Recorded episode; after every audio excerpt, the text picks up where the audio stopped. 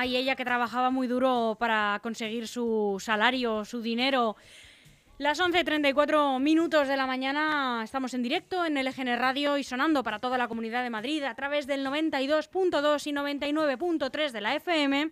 Y aquí comienza el espacio de nuestro colaborador y amigo José Antonio Chico, que hoy cambia de nombre el programa o le ponemos un nombre más mm, bonito, digamos, más poético, La Piedra de Roseta, por José Antonio Chico. Muy buenos días. Hola, buenos días. ¿Cómo estás, José Antonio? Pues nada, encantado de veros de nuevo por aquí. Bueno, lo primero yo quiero que nos expliques eh, a mí y a los oyentes eh, de dónde viene este nombre.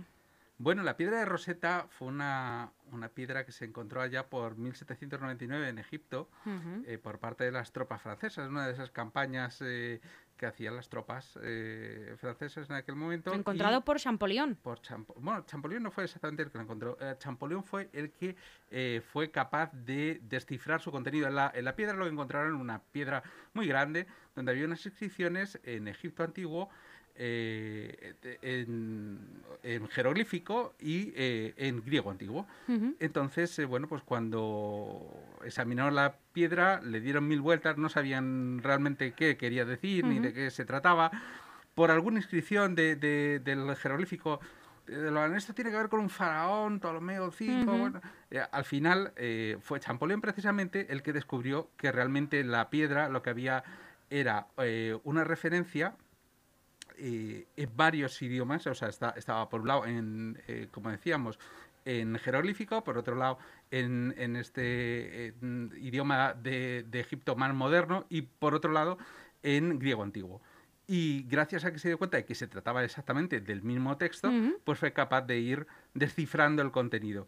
Y bueno, pues eh, la verdad es que fue algo muy curioso porque fueron muchos años, eh, la piedra pasó a manos de los ingleses y ya estando en manos de los ingleses, eh, directamente en el Museo Británico fue Champollion el que, el que fue capaz de descifrarla. Y realmente lo que vamos a pretender en, en este espacio pues es un poco eso, descifrar la economía. Vamos a ver qué es lo que hay, qué quiere decir, todas esas cosas raras que nos cuentan. Ya sabía yo que, por ahí van los tiros. Sí. No, hay nadie que entienda, porque es que, claro, son muchos conceptos y para, para el hombre a pie de calle, pues chica, se nos escapa muchas de estas cosas. Pues vamos a intentar poner un poco de orden, organizar y, dar un poco de sentido común a todas estas cosas que nos cuentan que muchas veces nos parece que no, no tienen ninguna referencia en nuestra vida real y sin embargo son las que precisamente nos dirigen y hacen que nuestra vida sea como es. Me parece perfecto porque, bueno, eh, así es como, bueno, yo estoy aprendiendo siempre que me siento en esta mesa contigo eh, me levanto sabiendo algunas cosas más que no tenía ni idea. Así que estoy deseando saber qué nos has traído para hoy. Bueno, pues hoy, ¿qué, nos toca? Pues nos toca eh, el tema del día, los presupuestos del Estado. Los presupuestos del Estado. Eh, y luego Están ahí con los pactos. Mm. Claro, sí, sí, andamos ahí con los pactos. Claro, que eh, muchas veces se nos escapa también. Escuchamos esto del presupuesto del Estado, presupuesto del Estado, ¿no? Y dice, bueno, pues más o menos tenemos la idea de lo que es un presupuesto. Bueno, pues sí, una especie de documento ahí que donde, donde se hace la previsión de los gastos, los ingresos, que, que, o sea, eh, que lo que va a entrar y que lo que va a salir directamente del Estado. Y nos preocupa mucho, por un lado, los ingresos, claro, eso quiere decir la presión fiscal, o sea, lo que pagamos, lo que va de nuestro bolsillo, qué impuestos vamos a tener, y eso nos preocupa, claro, a todos. Eh, y por otro lado, eh, ¿en qué se va a gastar? ¿Qué vamos a disponer a cambio de ese dinero que estamos eh, dispuestos a pagar? Y es nuestra obligación como contribuyentes. Y bueno, pues de eso se trata, de eso trata el presupuesto. Y otros años, pues bueno, pues esto podríamos decir, bueno, pues es algo que se repite todos los años. Bueno, hay años que, no se llegó a aprobar. El año pasado no se aprobó. el, no se aprobó el presupuesto de, este año y fue algo eh, tremendo porque em, al final lo que llevó es a una grave crisis dentro del gobierno, a un desgaste enorme y realmente si se van a, si se van a presentar, digo si se van, todo, todo apunta a que sí a que efectivamente se van a presentar. Pero si se van a presentar es porque el gobierno tiene asegurado o cuasi cuasi asegurado que van a ser aprobados. ¿Y por quién van a ser aprobados? ¿Quién los aprueba? Bueno, pues esto lo aprueba el objetivo del Parlamento, los aprueba los diputados Y aquí entramos en una especie de juego, una estrategia que hay un juego de mayorías que quizá también se nos escape, porque vemos cosas muy raras. Totalmente, totalmente se nos escapa. Hoy, hoy veíamos mm, y, nos estaban contando los medios de comunicación, la televisión, la radio, mm, nos contaban, oye, no, que es que eh, se va a ver la ministra de Hacienda, se va a ver con RC. Bueno, uno entiende, dice, bueno, pues claro, pues tendrán que ver el contenido, en qué afecta a su... No, pero es que también se va a ver, el vicepresidente Pablo Iglesias también se va a ver incluso el mismo día. Dice, ¿por, que, no es vicepresidente económico, justamente, que ya hay una vicepresidenta económica. Claro, se nos, parece que se nos escapa un poco. Bueno, pues, la clave, ¿cuál es la clave del asunto? La clave del asunto es que en este momento nos encontramos con que el gobierno tiene que aprobar esos presupuestos, no tiene por sí mismo una mayoría y dependería del, del apoyo o bien del bloque eh, de la investidura, de aquellos eh, partidos que votaron eh, a Pedro Sánchez, de la candidatura de Pedro Sánchez como presidente, pues, tenemos a, RC, a Podemos, a Bildu, básicamente, y luego otras partidos menores, que tendrían que apoyar como un bloque, o bien que tuviéramos también sumado el apoyo de ciudadanos. ¿Qué es lo que ocurre? Tiene que ser pues apoyo, no abstención, ¿no? Apoyo. Podría ser también. Podría ser abstención también valdría. Podría ser abstención, pero es que todo depende de qué juego de mayorías y minorías se suman o se restan. Es decir, no es igual, o sea, en función de quién te vaya a apoyar, pues te puedes permitir el lujo de abstenerte, te puedes permitir el lujo de apostar. Pero en esta ocasión parece difícil que alguien opte por la abstención. Y me explico. Estos presupuestos, decimos, no van a ser igual que los de todos los años. ¿Por qué? Mm, por varias cuestiones. Primero, tenemos las cuentas que llevan prorrogadas desde 2018, pues como dijimos, eh, no, hubo presupuesto el año pasado. Eh, y la salida de la crisis actual, de la crisis provocada por la COVID, eh, va a depender mucho de estos presupuestos, de dónde vaya ese dinero y de cuánto dinero estamos hablando. Es que van a llegar 140.000 millones de euros de Europa. Eso es un pastón, es que es la mitad del presupuesto, es que es muchísimo dinero. Entonces no te puedes permitir el lujo de ponerte al margen y decir, no, no, ya a mí no, esto no me interesa, yo voy a votar en contra, que lo mío, porque somos oposición. Cuidado. Cuidado, que Hay que mirar todo con puntos y con nos comas. Estamos, nos estamos eh, realmente peleando por esta legislatura y quizá incluso por la siguiente. Porque los ciudadanos a ver cómo interpretan eso de que te vas a oponer a todo. Hombre, ahora más o menos podríamos eh, convenir en que la mayoría de los ciudadanos eh, están buscando de alguna manera un referendo, algo eh, que no sea la oposición pura al gobierno, sino, eh, bueno, a ver, ¿qué, en qué me van a afectar a mí? ¿Va a haber unas, voy a poder seguir estando en ERTE? Eh, ¿Va a venir una subvención que va a propulsar un cambio económico? ¿Se va a invertir en industrias nuevas donde mi hijo vaya a poder entrar en cuanto termine la universidad? Este tipo de cosas ahora lo vemos y nos toca, digamos, más el corazoncito que nunca, ¿no? Y por otro lado, tenemos la cuestión puramente política y es que, eh, digamos que el panorama que tenemos político los próximos meses y años no parece ser muy favorable a un cambio de gobierno hacia el Partido Popular. ¿Por qué? Pues porque el horizonte judicial que tiene se ve muy negro es que, claro, todos conocemos, están todos los medios de comunicación y no nos vamos a detener demasiado, pero sabemos que ahora mismo eh, están implicados muchas personas que han formado parte de la, de la, cúpula del, Partido Popular, incluso eh, tangencialmente el propio Pablo Casado podría ser acusado eh, a partir de las revelaciones que está viendo. ¿Eso quiere decir? Pues que no parece que haya un cambio de gobierno, una alternativa clara, que pueda, tenga fuerza, que tenga de alguna manera un apoyo popular masivo. A pesar de que a final de mes es previsible que se presente una moción de censura, que no sabemos si apoyará al Partido Popular. A pesar de eso. pero es que esa moción de censura, mm, yo creo es, que. Es difícil que salga adelante, pero bueno, ahí está. No es que sea difícil, es muy, muy, muy difícil que salga adelante. Yo no veo en los mimbres como para que eso realmente pueda ir para adelante. Por otro lado, tenemos políticamente el juego de, que, mm, de la situación propia de Madrid. En Madrid, bueno, pues todos sabemos que el candidato más votado, que fue Ángel Gabilondo, pues está en la oposición, porque hubo un pacto entre Ciudadanos, Partido Popular, Ciudadanos parece que cada vez más se aviene a negociar mm, con el Partido Socialista cosas como precisamente estos presupuestos. Eh, claro, la situación también es muy delicada para Ciudadanos porque ahora mismo está en el poder, está la vicepresidencia en Madrid y, aunque ha habido ayer mismo teníamos a Ángelo Gavilondo que estaba ofreciendo directamente a Ciudadanos la posibilidad de, una moción de censura para gobernar en Madrid. Incluso se ha hablado de la posibilidad de que fuera directamente un candidato de Ciudadanos, el, que fuera el candidato a presidente del gobierno de Madrid. Eh, pues no lo tienen muy claro. ¿Por qué? otra de las claves. Porque claro, aquí mucha gente dice, no, ¿y qué hacéis que no presentáis una moción de censura? Vamos a ver, la moción de censura es un poco como la última bala que tiene que ser la recámara.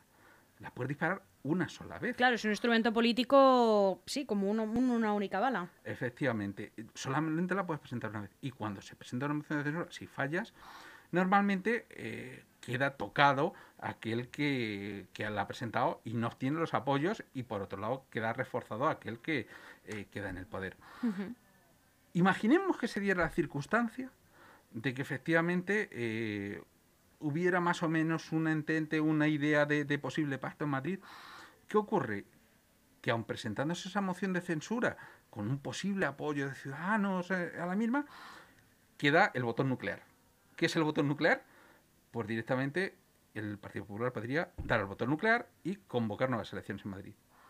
¿Y qué es lo que ocurre? Que actualmente las encuestas... El botón nuclear es que el propio gobierno sea quien dice... Ah, claro, antes de que me hagan una moción de censura, propongo unas nuevas elecciones y, oye, a lo mejor vuelvo a salir reelegido. Claro, porque ¿en qué se basa el Partido Popular? En que cree que el desgaste de ciudadanos, que ya se vio en las generales, pues podría también transmitirse en las, en las mm, propias elecciones. Sí, podría repercutir negativamente. Y efectivamente podría quedarse con una parte lo suficientemente grande de esos votos como para volver por sí solo a tener una mayoría de gobierno. Realmente las encuestas no están nada claras en este, en este asunto. Por eso digo que, que, que aquí en los presupuestos, si te das cuenta, tienen que ver con muchas cosas a la vez.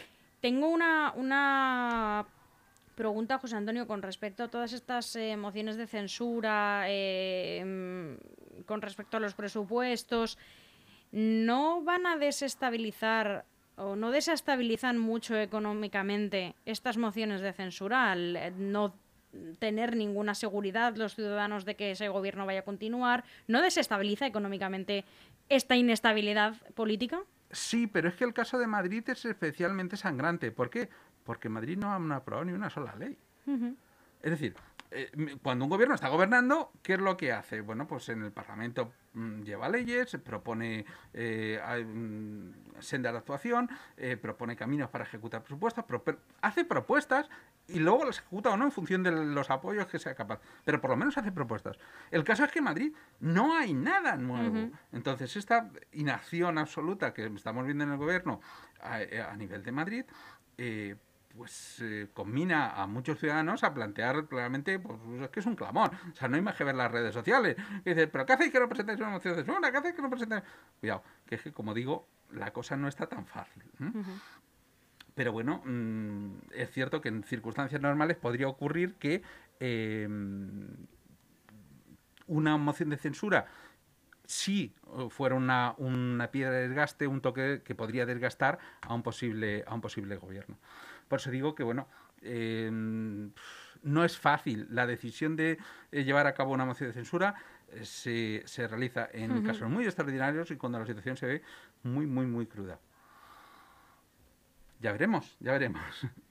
en todo caso, y retomando la cuestión con la que hemos comenzado, ¿Qué es lo que pasa? ¿En qué, ¿En qué, momento nos encontramos con esto de la aprobación del presupuesto? ¿no? Porque a lo mejor no, nos liamos un poco y no. Bueno, primero, eh, a finales de mes se debería de presentar lo que llamamos la senda de déficit. O sea, antes de presentar el presupuesto, eh, mm, hay que mm, presentar, el gobierno tiene que presentar la, senda de déficit. ¿Y qué es esto de la senda de déficit? Claro, es que hay un montón de, conceptos que se nos escapan. Bueno, pues esto es una especie de objetivos de estabilidad que se pactan por cada país con la Unión Europea. O sea, reduciéndolo a algo que podamos entender. Los compromisos de déficit. Es decir, oye, ¿cuánto nos va a costar esto que no tenemos? Eh, nuestro déficit, nosotros eh, vamos a tener un déficit de un tanto por ciento del Producto Interior Bruto de, se estima que podría ser en torno al 1,1%. Pero esto va mucho en función de finalmente de estas transferencias por parte de la Unión Europea y tal. Y también de toda la negociación que subyace en, en los presupuestos. Claro, cuando, cuando hablamos de que eh, Pablo Iglesias estaba negociando. ¿Y por qué está negociando Pablo Iglesias? Bueno, esta geometría variable que intenta el gobierno de tener el apoyo de ciudadanos, tal. Por otro lado, eh, el bloque de investidura eh, y Pablo Iglesias quiere amarrarlo porque la, la obligación de cualquier político es maximizar los resultados que ha obtenido electoralmente, obteniendo a, través del número de políticos la mayor influencia posible en el gobierno. Eso está que es la mayor cantidad de personas, ¿no? Sí, sí, tú tienes tantas personas, pero con tantas personas, ¿qué haces? Eso es lo que tienes tú que demostrar a la gente para que te vuelvan a elegir o para, que ampliar tu, tu esfera de influencia, ¿no? Eh, bueno, pues eh, Pablo Iglesias lo que quiere es que su peso en el gobierno, pues no se vea ah, denostado por ese apoyo de ciudadanos. Claro, si Pedro Sánchez a lo mejor puede negociar con ciudadanos, mm, dice, bueno, es que a lo mejor a mí ya no me necesitan tanto como hasta ahora. Eh, eso electoralmente va a tener un coste para ellos. Pablo Iglesias, por otro lado, como digo, mm, se reúne con RC, se reúne con Bildu y negocia con ellos. ¿Y qué puede negociar? Claro, porque es que decimos, si, si él no lleva la cuestión económica, cuidado, es que aquí hay muchas cosas que negociar. Muchas concesiones. Eh. Claro, hay, hay, concesiones, por ejemplo, eh, RC, eh, ¿qué es lo que está pidiendo? Pues quiere que haya una modificación del Código Penal en torno a los delitos precisamente de rebeldía, de sedición. Sus políticos presos. Porque sus políticos los tiene presos. Y, tiene, y lo que quiere es poder seguir dando la barrila y se llevar adelante tal con la confianza de que no les van a volver a meter en la cárcel y, les van a defenestrar. Despenalizarlos de alguna manera. De, alguna manera, o, bien bajar, digamos, la penalización. Pues juega con ello. ¿Qué lo quiere Bildu? Bueno, Bildu ya no es, ya no es el Larry Batasuna que conocíamos tampoco. Es decir, ahora mismo lo, que está pidiendo Bildu, más allá de inversiones en el País Bajo, creo que también pide el BNV y, y entra dentro del juego político absolutamente eh, razonable, eh, está pidiendo un acercamiento de presos vascos. Llevan años eh, en esa lucha. Sí, pero ahora empieza, digamos, a tener un cierto sentido y una cierta aceptación, ¿no? Claro, que lo que estás pidiendo al fin y al cabo es algo que, tiene cierto razonamiento. Oye, a ti te condenan, tú estás preso en una cárcel, pero a ti no te condenan al destierro. O sea, no tienen por qué llevarte a un sitio donde no te puedan visitar tus familiares. Si acercan a los presos vascos a, cárceles en el País Vasco, ellos van a continuar con, cumpliendo su pena y en las mismas circunstancias, pero van a tener más fácil eh, la visita a los familiares. Claro, pero si sueltan la cuerda por ahí, eh, de Ciudadanos la va a tensar por otro lado. Efectivamente, aquí está juego, este juego político de tensar, de, mm, un día te encuentras unas declaraciones de uno un poquito más tensas, otro día todo forma parte del juego político y así lo tenemos que entender. Y bueno, pues eso es otra de las claves, ¿no? Como decíamos, ahí está, pues Pablo es intentando decir, oye, daos cuenta de que ahora pintamos algo, todos vamos a poder llevar a cabo políticas progresistas, mira, mirad la ley que acabamos de presentar, que, mm, por fin vamos a poder eh, tener una actuación predominante del Estado, preeminente del Estado, eh, en torno a la búsqueda de víctimas de la guerra civil. Eh, él va a buscar argumentos y tal, que los cuales se pueden sentir más o menos sensibles, también la fuerza izquierda, y él va a continuar teniendo un cierto discurso que ofrecerá a los suyos. Claro, es que eso no se trata de, yo estoy aquí, se trata de yo estoy aquí y con gracias a mis votos, gracias a mi actuación, gracias a lo que hemos podido aportar, unos y otros juegan por ahí. Eso le deja, por otro lado, a Pedro Sánchez, pues algo más de margen. Es que recordemos que Pedro Sánchez fue mm, elegido con dos votos de diferencia. Entonces, eh, el poder jugar en esa geometría variable, ¿no? Que llaman el, el, poder buscar apoyos aquí o puntualmente aquí, pues te da un poquito más de vidilla. Ya la cosa no es eh, tan, tan grave. Continuábamos con lo que decíamos. ¿Qué más teníamos en, este panorama, digamos, eh, sobre el presupuesto? Por otro lado, eh, hemos dicho que se iba a presentar a final de mes la senda de déficit. Por otro lado, se tiene que presentar también el, techo de gasto. ¿Y qué es esto del techo de gasto? Bueno, pues esto es el... ¿Tiene algo que ver con la ley Montoro, puede ser? Lo que se puede gastar sin pagar intereses por deuda. Es decir, tú tienes tanto dinero, con esto, esto lo que me voy a gastar sin necesidad de pedir créditos, para entendernos. Sí. O sea, con el cash que tienes, con el dinero que tienes, yo me puedo gastar esto. Ese, tú tienes un techo de gasto y tienes una variación anual eh, respecto a los eh, años anteriores, se estima que podría estar en torno al 2,9%. Este límite de, ese gasto no financiero, del gasto que no tienes que eh, financiar, se debería de presentar también. Y, y si todo esto sucede, como hemos dicho, hacia finales de este mes, a principios de octubre se daría la presentación de los presupuestos. ¿Con qué idea? Pues la idea sería la aprobación antes de final de año. Eso es lo ideal. Está, la cosa está muy, muy- No sabemos cuánto de factible será. está muy crítica. Sí. En cuanto a tiempos, vamos muy justos.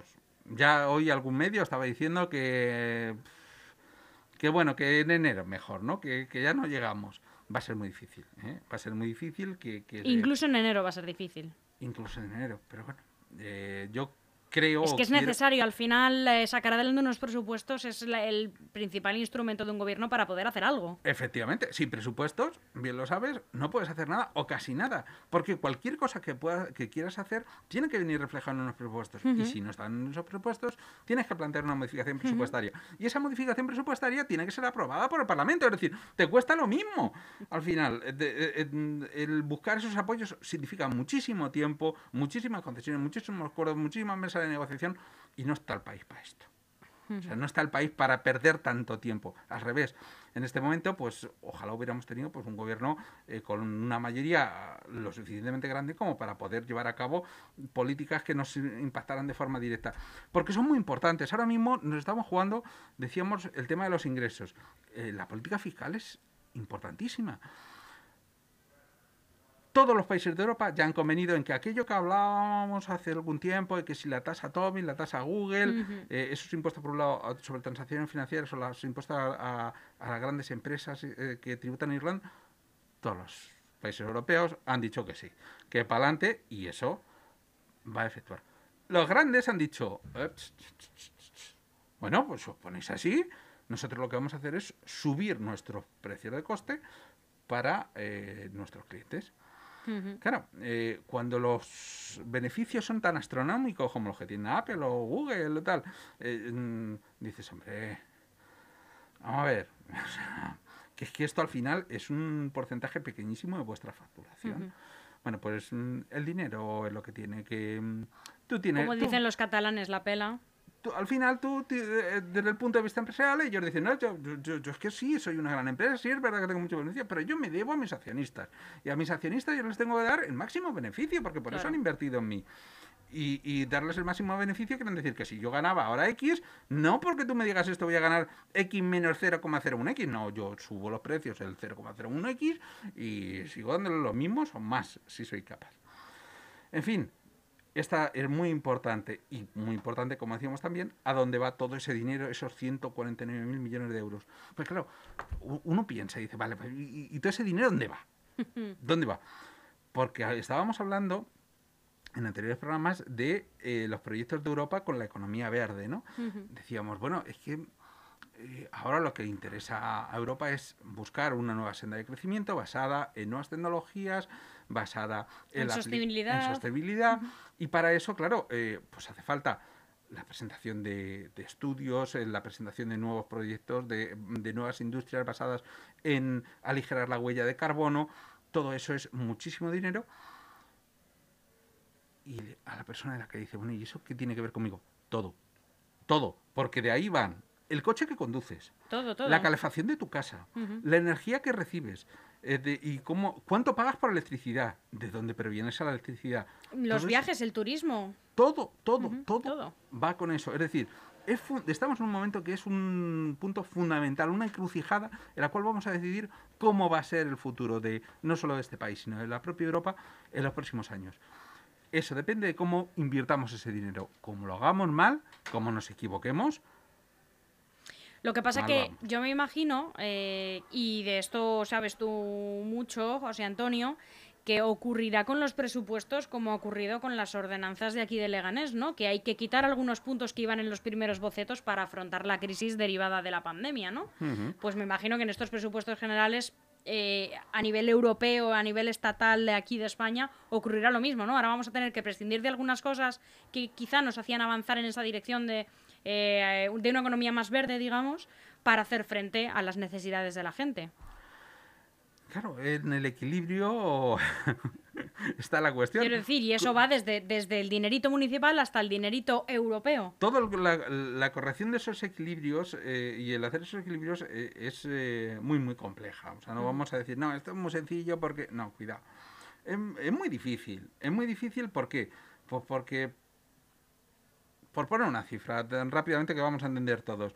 eh, mm, el turismo ha perdido en los últimos meses unos ingresos por 25.000 millones de euros. 25.000 millones de euros es cinco veces lo que nos gastamos en infraestructura de comunicaciones. O sea, en carreteras, en vías de Sí, sí, sí. tal.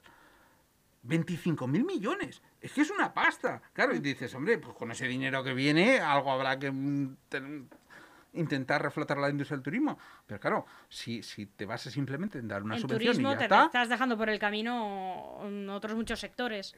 Claro, pero a lo mejor hay una manera de buscar y decir, bueno.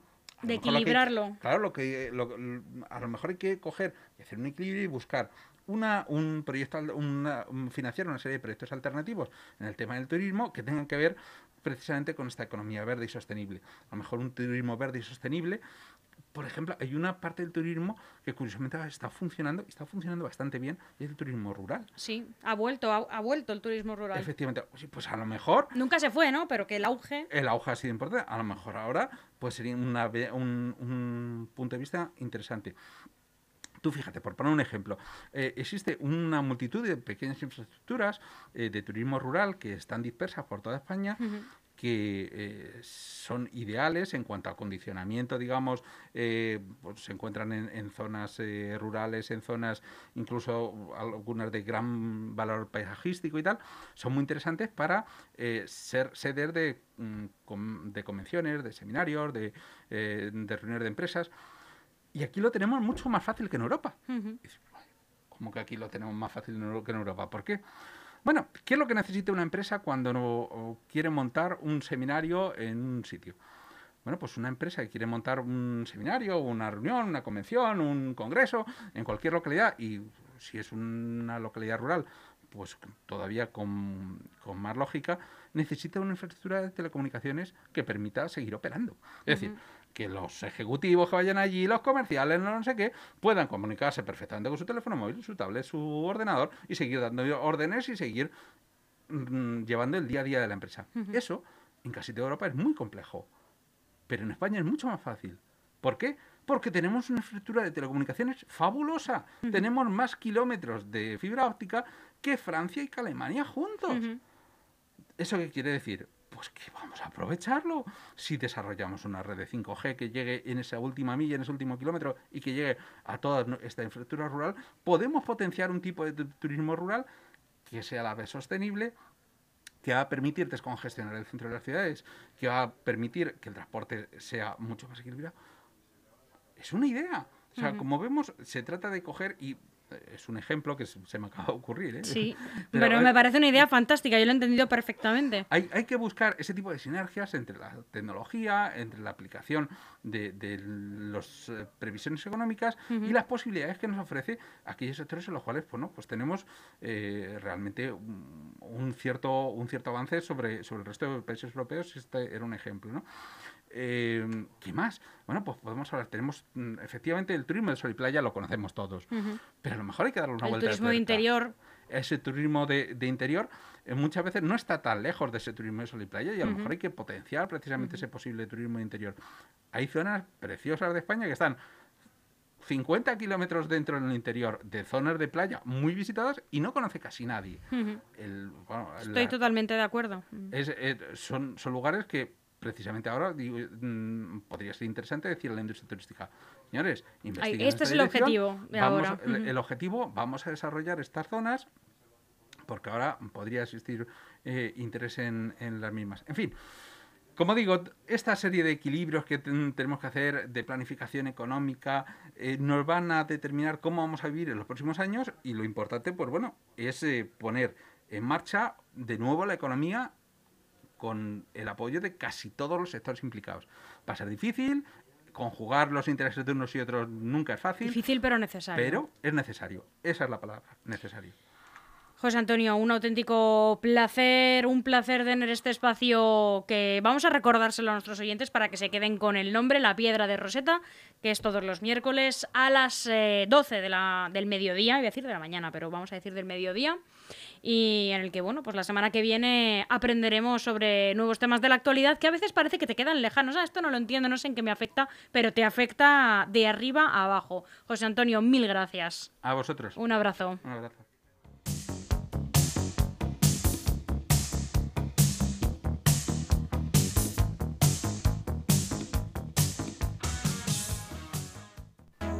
Tenemos algo que contarte y sabemos que lo estabas deseando. Por fin LGN Radio suena en FM. Sí, sí, como lo oyes y como lo vas a oír, sintoniza el día 92.2 de 11 de la mañana a 2 de la tarde y escucha la mejor radio de la Comunidad de Madrid, la radio que hacemos desde el corazón de Leganés. Música, actualidad, política, entrevistas y el placer de acompañarte cada día. LGN Radio 92.2. Sintoniza con nosotros. ¿Problemas con la gestión de su comunidad de propietarios?